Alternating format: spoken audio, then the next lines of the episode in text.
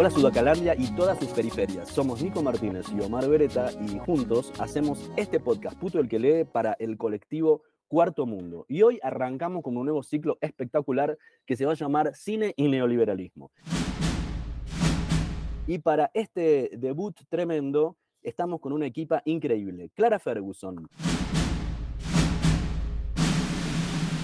que fue seleccionada por voto popular para integrar con uno de sus relatos el libro Puto el que lee, con su cuento Encuentro en el río. Nos emocionó mucho ese cuento porque tiene que ver con la memoria, tiene que ver con la dictadura, tiene que ver con la herida del neoliberalismo.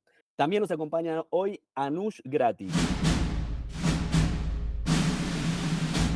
que activa en Armenia Queer, en Bordando Disidencias, que eh, hicimos el episodio número 73, que si todavía no lo escuchaste, anda corriendo, donde hablamos de muchas cosas, hablamos de la diáspora, hablamos de ser en la diáspora armenia, y le convocamos porque nos regaló esta cita donde nos enseñó que la literatura es un viaje de intimidad política. Y tenemos hoy de invitado especial a Rodri Reinal.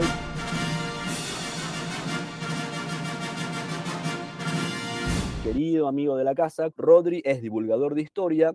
Vayan a escuchar en su canal de YouTube el último episodio que hizo sobre el offer. Si no lo escuchaste, anda corriendo a escucharlo, porque vas a entender todo sobre Argentina de los últimos 100 años y también cuestiones súper importantes como la historia del litio, etc. Y en el episodio Cuarto Mundo 01 analizamos juntos con Rodri el discurso de Alberto Fernández que súper actualizado está el tema hoy para revisar un poco qué pasó, qué pasó desde aquel momento, y el episodio Cuarto Mundo 04, que se llamó Paso a Paso a la Ultraderecha, nunca más actualizado y vigente que hoy en día, que eh, tratamos de destripar qué había pasado con las PASO en octubre del 2021. Hola Anush, ¿cómo estás?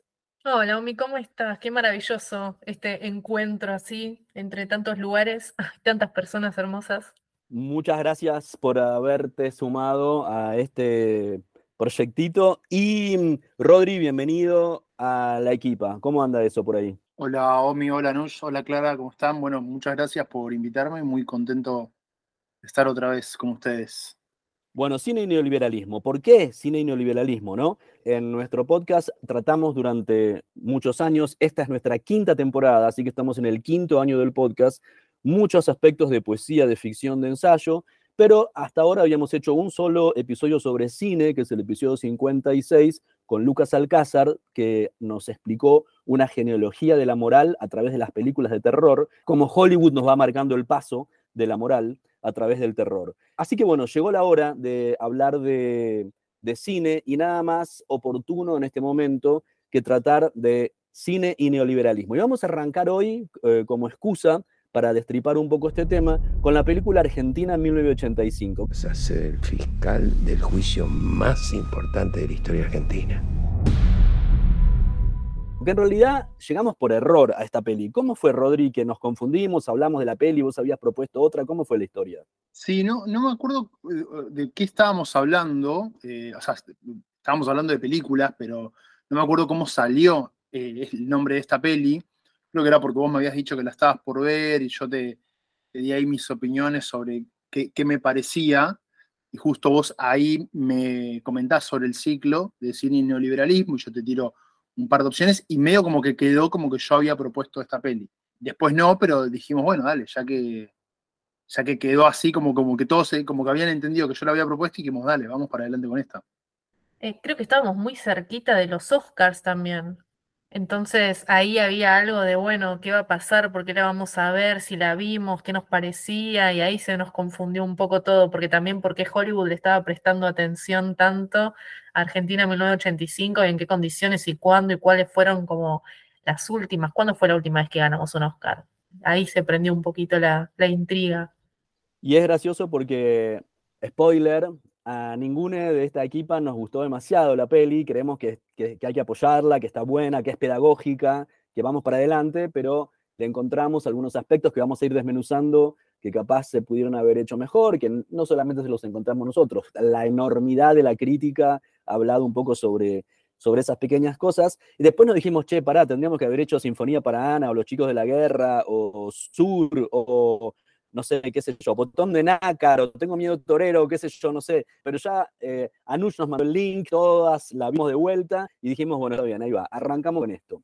Bueno, presentamos el tema de hoy y de todo este ciclo que es neoliberalismo. Y fuera del micrófono estábamos discutiendo qué es neoliberalismo, cómo el neoliberalismo está absolutamente atado a la dictadura o a modelos dictatoriales en nuestro país y tiramos una pequeña introducción o unas pequeñas definiciones sobre mm, algunos textos que habíamos leído en este podcast, como textos de, de Sajak Valencia, Capitalismo Gore, o textos de Sueli Rolnik, y problematizamos, como para disparar, que el neoliberalismo es un sistema de producción y control cultural, y que intenta la, la educación o el control de los consumidores, y que postula un mundo que es un mercado con el que se establece una relación de consumo. Pero bueno, eh, cuando tiramos eso, la empezamos a destripar. ¿Cómo se puede podar esto para llegar a una definición de, neoliberalismo que acordemos para tratar en todo este ciclo?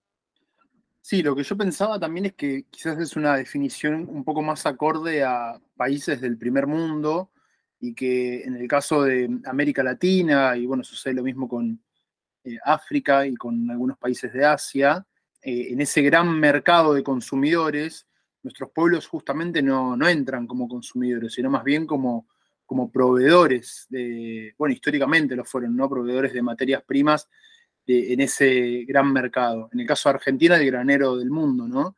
Hoy en día, con recursos naturales que, sabemos que de cara al siglo XXI van a escasear bastante, y con otros que van a pasar a que ya están siendo muy importantes, como por ejemplo el litio, el neoliberalismo viene de alguna forma a sentar las bases políticas, jurídicas, económicas, de dependencia económica, para que estos países, estos países y estas empresas, porque ya incluso es algo que va más allá de los propios estados, estas empresas puedan venir y, saquear todos estos recursos eh, sin ningún tipo de respeto por nuestra soberanía.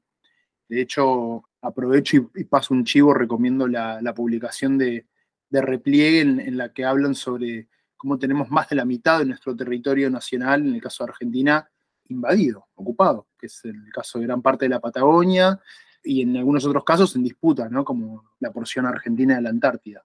Acuérdense que siempre colgamos todas las referencias en nuestras redes de Anchor, Spotify y de Instagram. Así que van a poder ir a todas las citas que estamos haciendo en este programa para poder buscarlos. Anush, vamos con la ficha técnica y arrancamos. Bueno, Argentina en 1985 se hizo el año pasado, en el 2022. Su director, Santiago Mitre, los guionistas también Santiago Mitre y Mariano Ginás, ¿no? Tiene como protagonistas a Ricardo Darín, Peter Lanzani, Alejandra Fletcher y Norma Brisky, entre otras muchas personalidades muy interesantes. Por ahí dicen que el género es un drama histórico. Ahí, Omi, vos me sabrás decir, yo de cine mucho en géneros. Vamos a dejarle la pregunta en dónde lo podríamos poner. ¿No? Y la peli relata, bueno, los casos reales para quienes no conocen de lo que fueron los juicios a la, Junta Militar en Argentina, la última dictadura cívico-militar, específicamente focalizada en todo lo que fue el trabajo del fiscal Julio Stracera y todo el equipo que vamos a ver que es un equipo bastante, si se quiere, que podemos usar estas palabras, joven, en comparación a todo lo que venía haciendo el Poder Judicial en ese momento. Lo único que te digo es que hay poco tiempo y solo no vas a poder. ¿En cuántos juicios estuviste? Ninguno.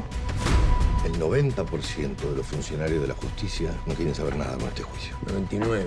Yo pienso que hay que buscar por otro lado entonces. ¿Dónde? Chicos. Sí. ¿Y si los funcionarios de carrera no quieren? Entonces traemos a los que no tienen carrera. Después de haber dicho que la película nos parecía que es importante porque es pedagógica. Además, todo bien con Santiago Mitre y con Mariano Ginás, que nos encantan. El estudiante de Santiago Mitre con Esteban Lamote de 2011 es un peliculón que hay que verlo para entender, no sé, todo el, el, nacimiento o el despertar a la política de un estudiante que llega a la UBA la adrenalina que genera la militancia y esta peli de iniciación política encuentra, si, se quiere, su relato de madurez acá en Argentina en 1985, porque ya no es el estudiante, sino que es el fiscal ya recibido, que terminó la carrera, que está acá y que va a tener que meterse en una. Alguien en Twitter puso, no, no es guapa, pero es necesaria. El otro día Clara nos contaba que en un sondeo hecho por una socióloga, hoy el 25% de los jóvenes consideran la dictadura como una alternativa en los sub-30. Bueno, nos parece que tenemos que hablar de eso. La gran mayoría de, los jóvenes em, hoy en día que tienen entre 15 y 20 años eh, nacieron después del 2000, con lo cual no vivieron ni los años de, los juicios, ni tampoco los años de, más activos de la lucha de los organismos de derechos humanos, más allá de, obviamente, todo el avance en materia de juicios que se hizo durante la década del 2000. En el caso del juicio a las juntas del año 1985, se hace en un contexto del primer gobierno democrático, un juicio que ya había formado parte de la promesa de campaña de Alfonsín y que además era algo súper presionado por, súper militado por, los distintos organismos de derechos humanos, tanto acá en Argentina como de, de manera internacional. Recordemos que las denuncias por parte de estos organismos arrancan durante la dictadura militar, en Argentina, pero sobre todo en Europa, en Francia, en España o eh, en otros países del continente americano. Mismo durante la dictadura el gobierno militar recibe la visita de la Comisión Interamericana de Derechos Humanos, que, incluso visitan las instalaciones de la, eh, en ese entonces de la ESMA, de la Escuela de Mecánica de la Armada. Digo, esto que voy a decir es hacer historia contrafáctica, pero digo, más allá de promesa o no del gobierno de Alfonsín, iba a ser realmente muy difícil evitar llevar a cabo estos juicios porque era algo que venían exigiendo las distintas organizaciones y que incluso atrevería a decir gran parte del pueblo argentino. Las marchas por los derechos humanos congregaban cada vez a más gente, incluso, sobre todo después de asumido Alfonsín, ¿no? Alfonsín asume con un mensaje, por un lado, con los derechos humanos como bandera, que después vamos a ir más a fondo, ¿no? Sobre qué concepción de derechos humanos y a, a qué estaba acotada esa concepción de derechos humanos, pero también con la idea esta de, que la democracia por sí sola era suficiente para poder resolver todos los problemas que, el país tenía. Esa famosa frase de que con la democracia se come, se cura, se educa. Y eso, eh, en términos sociales, el correlato que tenía era un compromiso muy visible por parte de, la sociedad, de gran parte de la sociedad, en términos de participación en las marchas, em, participación en centros de estudiantes, en las universidades, ver a la gente más comprometida y mucho más interesada con temas de coyuntura, no solamente de coyuntura nacional, sino de coyuntura internacional, marchas muy nutridas, por ejemplo, en relación a lo que pasaba en ese entonces, en los 80, en Nicaragua. Todo ese contexto habilitó para que eh, la idea de juzgar a los militares no resulte tan descabellada eh, a pesar de que, bueno, era algo bastante novedoso y, hasta el día de hoy, salvo los juicios de Nuremberg, Argentina es el único caso que llevó a sus, a sus militares a un juicio. ¿Vas a meter preso a Videla? A todos los responsables. Un juicio hecho por justicia civil.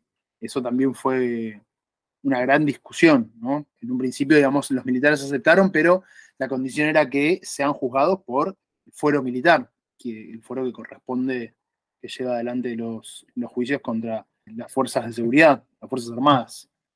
Más allá de que pongo el énfasis en, la participación de los organismos de derechos humanos y de la sociedad civil, esto no es eh, en desmedro de, sin lugar a dudas, la, la voluntad política por parte de los actores políticos, empezando por Alfonsín, de Alfonsín para abajo, de, llevar adelante esos juicios cuando todavía los militares tenían muchísimo poder. Recordemos que hubo gente que, que siguió, eh, yo me acuerdo siempre del caso de Víctor Basterra, vieron el, fotógrafo de la, de la ex ESMA, que él cuenta que él recién se anima a salir de la casa por decirle, no, me acuerdo la fecha exacta, pero una cosa así como 84 o, casi 85, porque incluso durante los primeros meses de Alfonsín, él seguía recibiendo amenazas. Y hubo gente también que fue liberada recién, eh, pasado diciembre, el 10 de diciembre del 83 o durante enero, febrero del 84.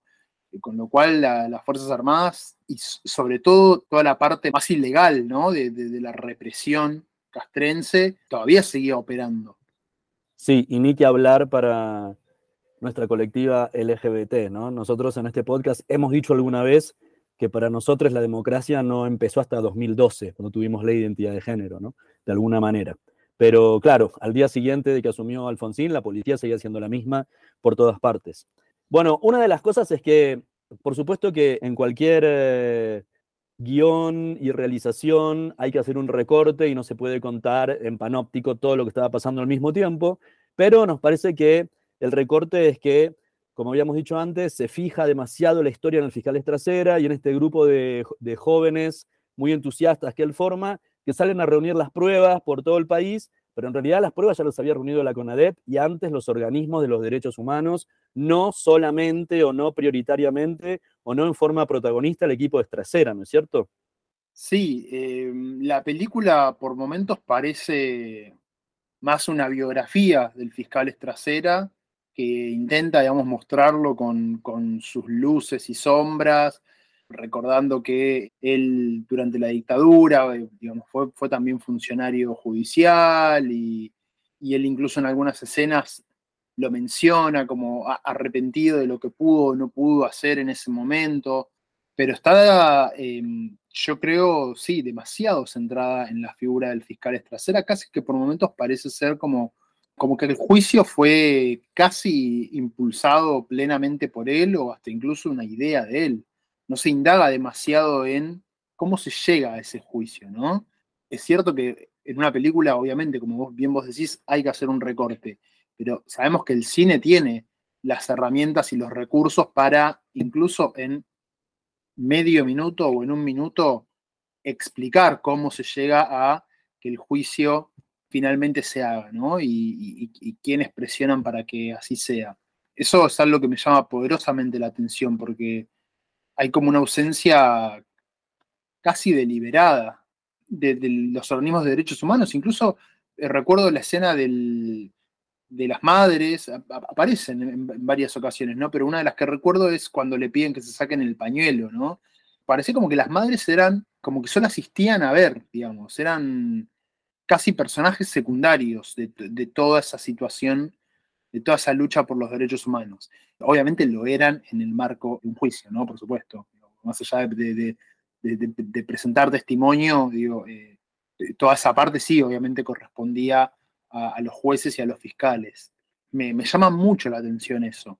Y también lo rápido que resuelven la, no sé, esto ya es muy personal lo que voy a decir, ¿no? Pero eh, me hubiese gustado muchísimo más ver cómo es todo ese viaje que, hacen para, recolectar testimonios en las provincias, porque me acuerdo, por ejemplo, ¿no? que cuando se criticaba la poca mención de la, la complicidad civil en, la dictadura y empresarial. Yo me acuerdo de haber leído un comentario, no me acuerdo si fue en Twitter o en, Instagram, que alguien decía, uh, bueno, pero sí que lo muestran, porque cuando van al norte muestran que hablan con trabajadores de un ingenio.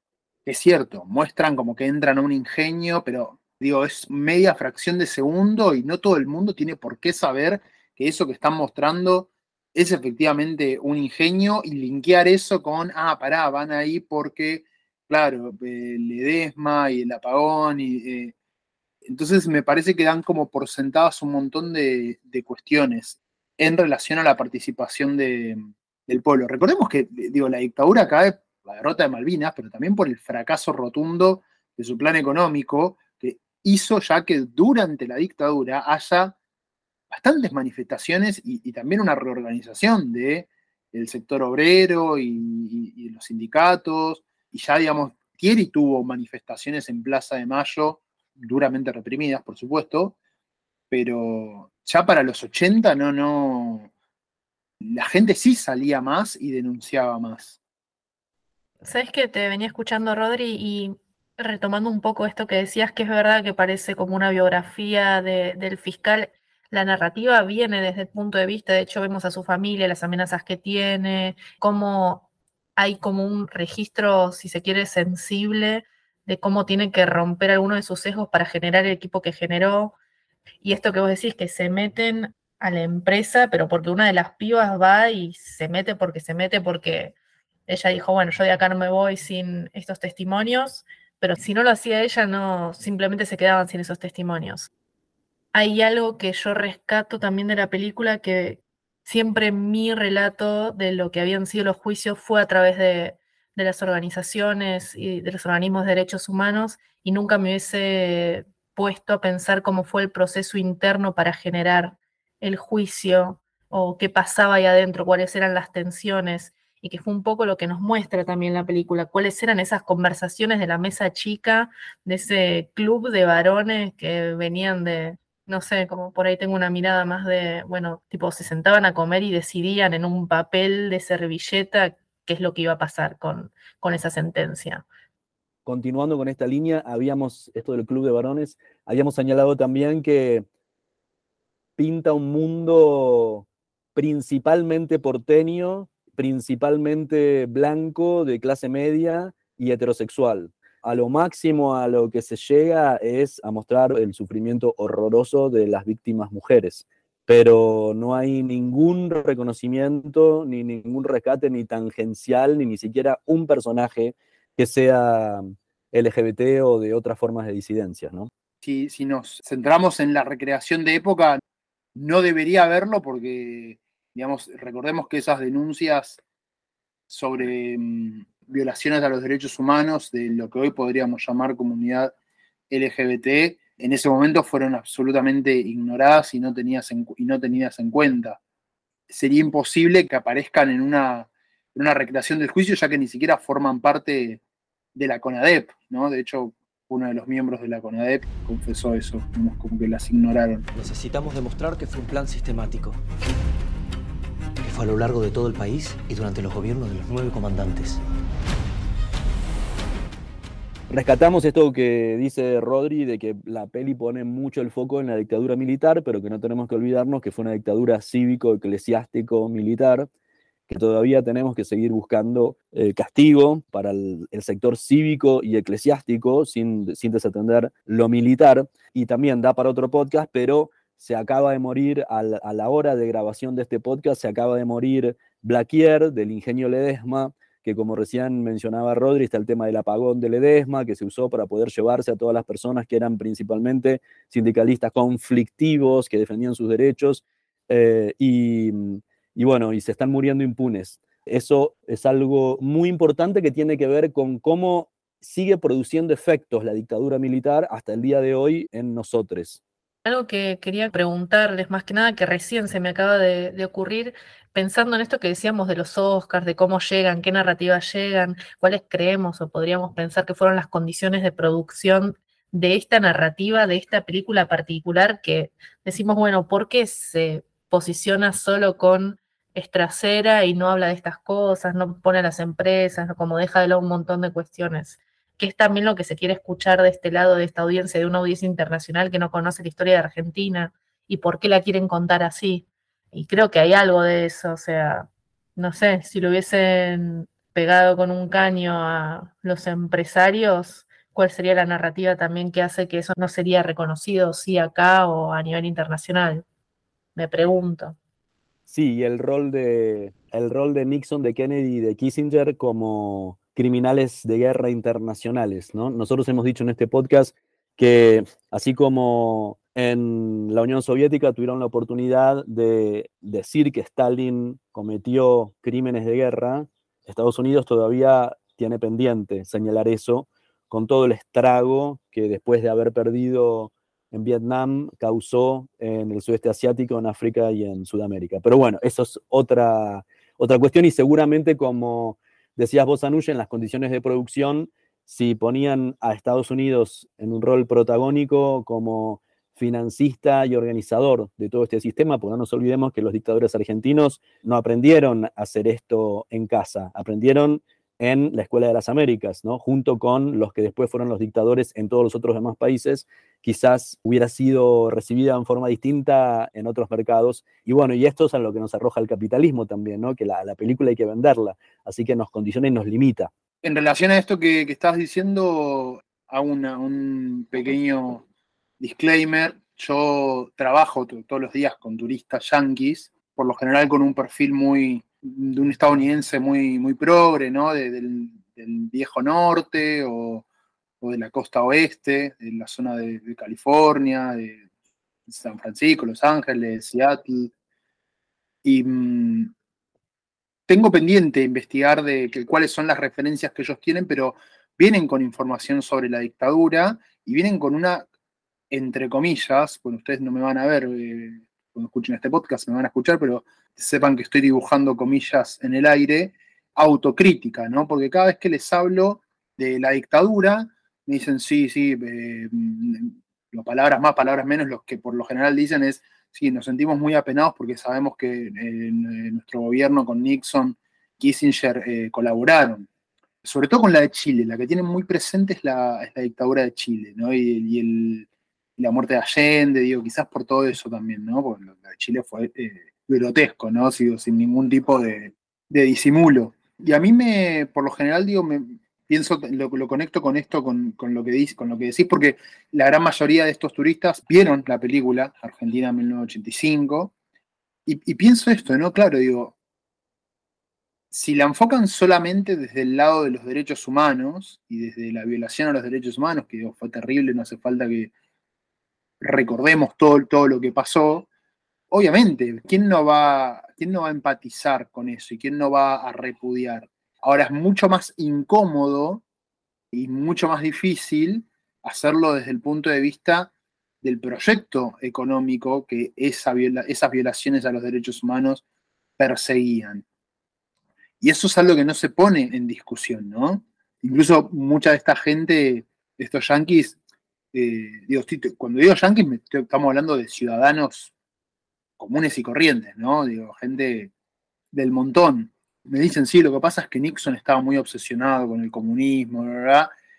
Casi como ignorando completamente que todo eso perseguía un objetivo e ignorándolo de verdad, lo digo, ¿eh? que todo eso perseguía un objetivo que era la instauración de, un determinado modelo económico que después finalmente en América Latina se pudo llevar a cabo en la década de los 90, fines de los 80, principios de los 90, por el condicionamiento que le pusieron al Estado estas dictaduras.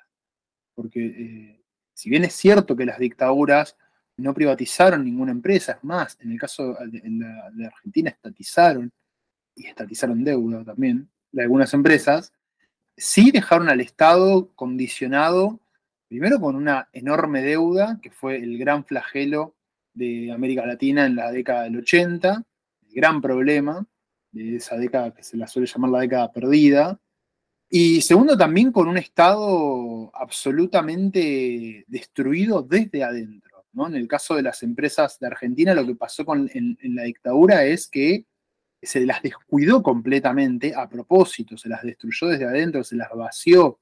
Eh, pienso en, las empresas de telefónica, de luz. Vieron que es muy común hoy en día eh, escuchar a, gente que dice, bueno, pero vos porque no sabés en los 80 lo que era eh, la empresa de luz, que se cortaba todos los días con los apagones de Alfonsino, lo mal que andaba el teléfono con Entel.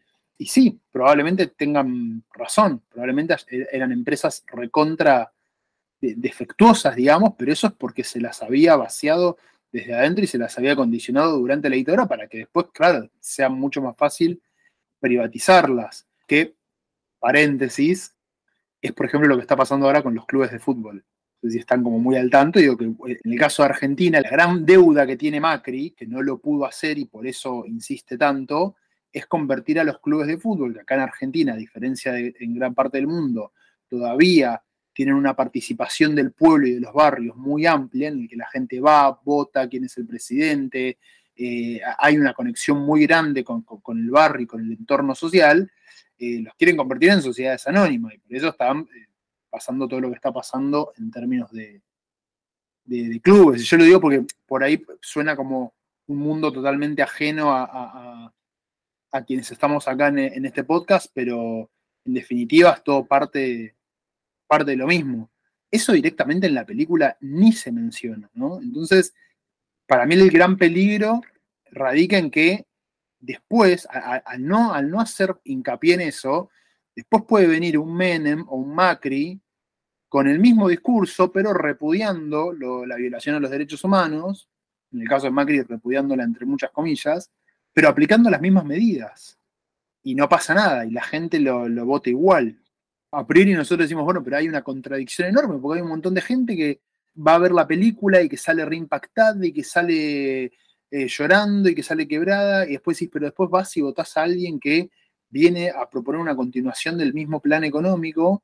Eh, ¿Por qué? Y bueno, porque la realidad es que nunca en estos 40 años que vamos a cumplir en diciembre de democracia, realmente se le dio el, se le dio la importancia a eso, ¿no? Y, ya no hablo solamente de nombrar a los, a los empresarios, digo, los empresarios ya creo que los conocemos todos, ya sabemos quiénes son.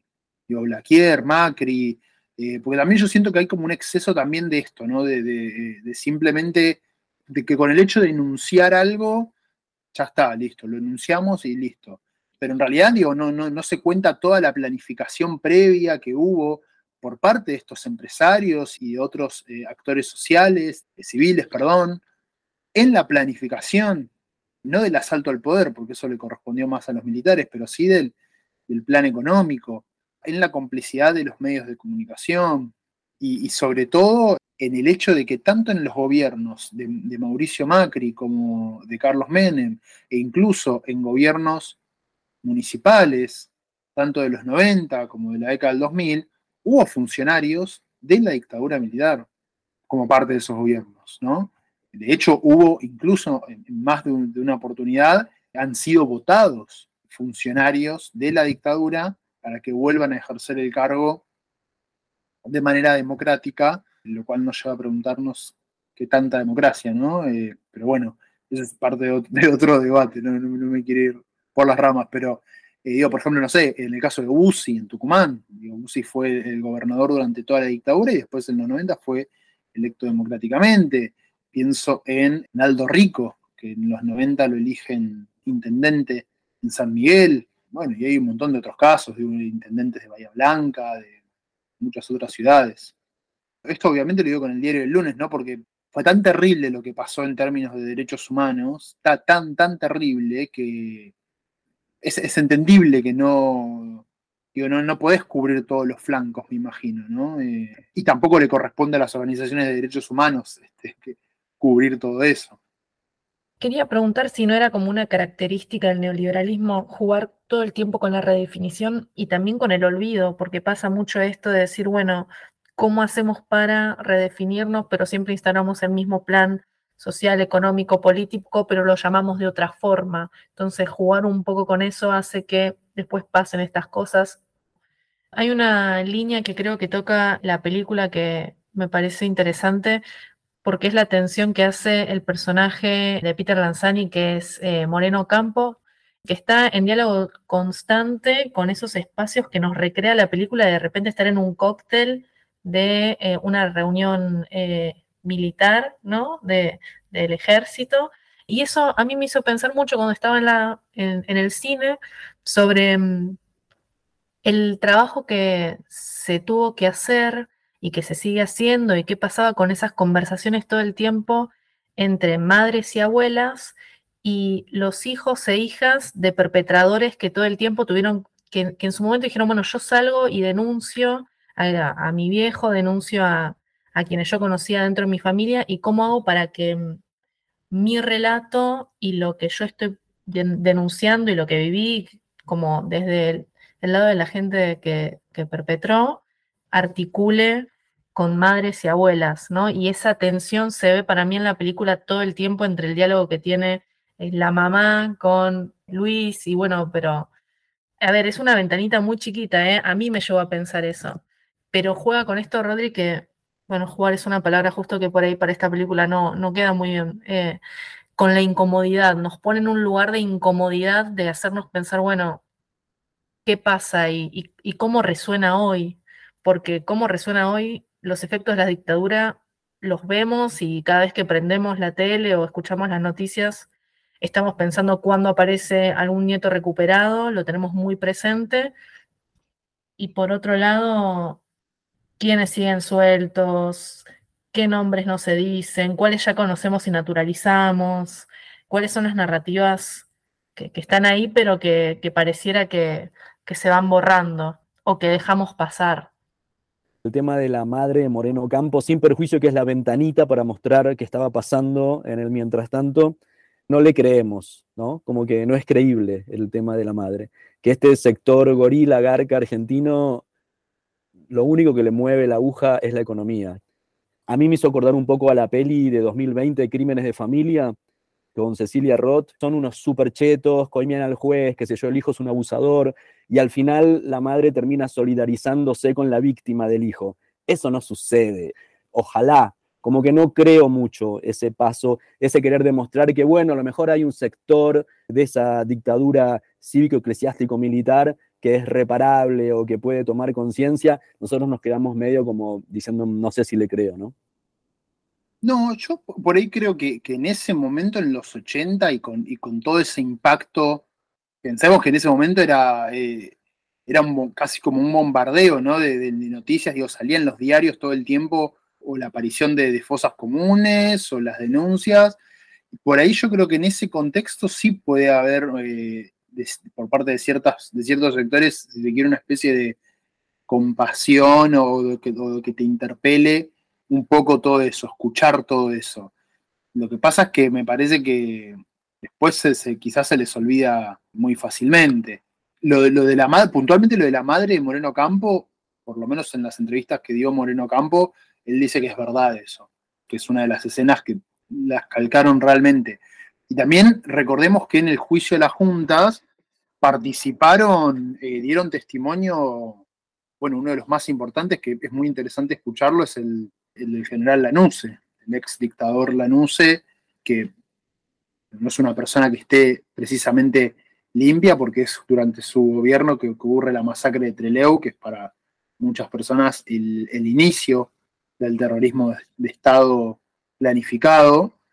Pero aún así hubo mucha gente que, no sé, ya sea porque se quería limpiar o porque, o porque consideraba que estaba bueno reprimir, pero hasta ahí nomás. Y ya ya eh, eh, lo que hicieron los, militares del 76 ya se zarparon, por el motivo que sea, pero muchas personas este, fueron llamadas a, testificar, que hubiese estado bueno también que la peli muestre eso, ya que a la peli, digamos, le, gustó tanto coquetear con, esto es mi opinión, no lo voy a decir, pero le gustó tanto con que, coquetear con la teoría de los dos demonios, que si lo mostraban capaz a la eh, o a Luder, Italo Luder también dio testimonio, ¿no? Italo Luder fue el que firmó los decretos de aniquilamiento, sumaba a esto. Y en relación a, otro aspecto de la peli, que lo quiero traer simplemente para comentar, ¿no? no es que haya mucho para profundizar en esto que voy a decir, pero a mí hubo algo que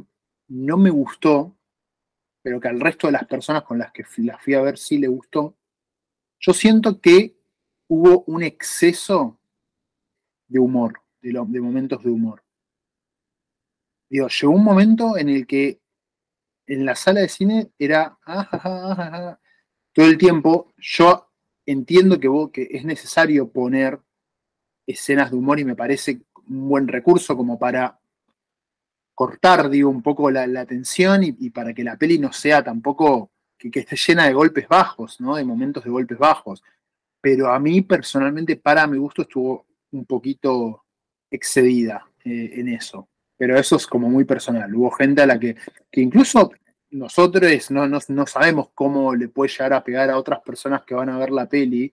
Y por ahí hay gente que realmente necesita estar cagándose de risa realmente para poder abordar eso que, que le puede llegar de maneras muy cercanas y muy personales. Yo iba a decir algo que contó Clara en su momento del grupo con el que fue, que tenía que ver con la edad y cómo había algo de lo que ella veía, que había, creo que había ido con la hermana y compañeros de la hermana que tienen la edad de mi hermana, que son 23, 24, y cómo hay algo de que todo el tiempo nos están contando de la importancia de la memoria y lo que pasó durante la última dictadura cívico-militar y todo el tiempo está como muy presente en el día a día, que pasa algo con generalmente con esto último que vimos de, del último reporte de que se va a votar más a la derecha, ¿no? Eh, en los menos de 30 y en los más de 70, cómo esos dos extremos se juntaron en decisiones de proyecto político de derecha, que ella vio que les impactó como una nueva forma también de, de recordar que, bueno, no es simplemente un discurso político, social, que, que como este deber ser de la historia argentina, yo entiendo lo de la comicidad, entiendo lo de los testimonios, como una forma más de cómo abordás la memoria con tantos relatos y discursos y cuentos y poemas y canciones. Digo, habíamos hablado en un momento que habíamos hecho un paralelismo, eh, que les había comentado por ahí esto de cuánto a las nuevas generaciones en, en Alemania se les enseña todo el tiempo que son fueron como les culpables de la Primera Guerra Mundial, de la Segunda Guerra Mundial, de lo que fue la Shoah. Entonces, las nuevas generaciones, ante tanto que escucharon eso, hay un cinismo y una falta de interés que también repercute en, en cómo recuerdan y en cómo accionan ante eso. Entonces, para mí, con todo lo que se le puede criticar a la película, viene a reponer un poco esa forma de contar que puede haber muchas otras formas de contar, no digo que no, pero que se ve que impactó en la audiencia de una u otra manera, que tocó una sensibilidad, pero que también que, no sé, que regeneró algo que no es simplemente este, uh, bueno, de nuevo vamos a hablar de esto, ¿no? Que lo veo en las marchas por el 24, que, bueno, no sé, eh, me hizo pensar un poco en esto. En todo el país desaparecieron personas. Ellos son los responsables. Acá se trata de lo que el país necesita. Bueno, muchas gracias por acompañarnos en este primer episodio del ciclo Cine y Neoliberalismo. Nos quedan un montón de cosas de que hablar. Queríamos hablar del tercer cine de Pino Solanas de los años 60, de la hora de los hornos, de cómo llegamos desde allá hasta acá.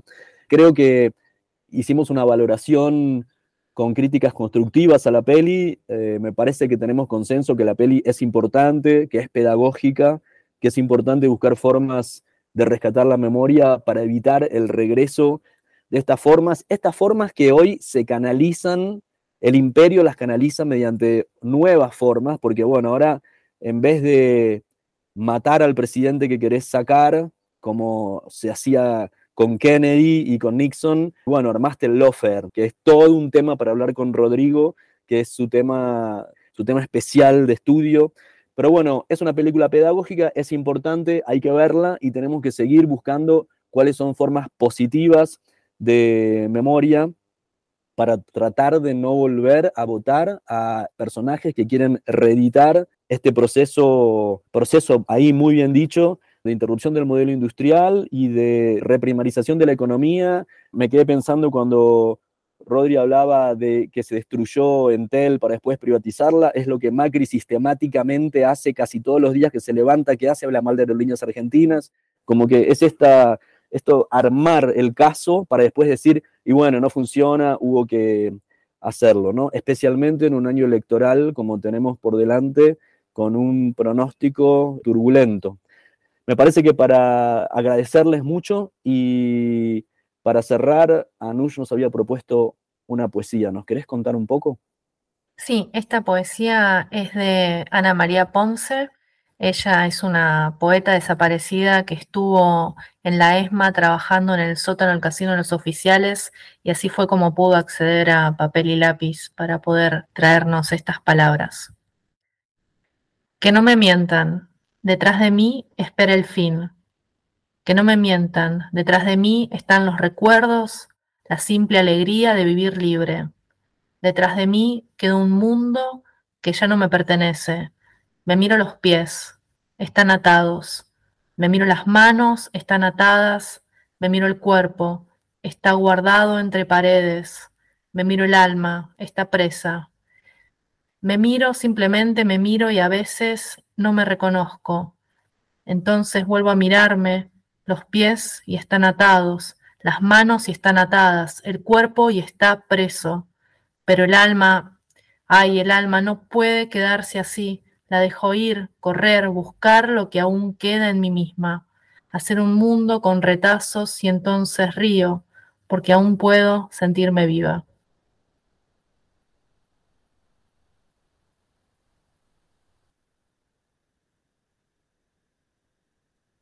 Vamos a terminar. Somos Nico Martínez y Omar Beretta, y este es un podcast del colectivo Cuarto Mundo. Seguinos en Facebook y Twitter, arroba puto el que lee 108. Y en Instagram, arroba censurado 108. La cortina musical de nuestro programa es el tema Zona Roja de Mnesis. Agradecemos especialmente a Octavio Linares, responsable de nuestra tecnología en sonido. A Nico Granada y al equipo del surtidor por la edición. Para toda Sudamérica, Educación sexual integral y laica. Hasta, la, próxima.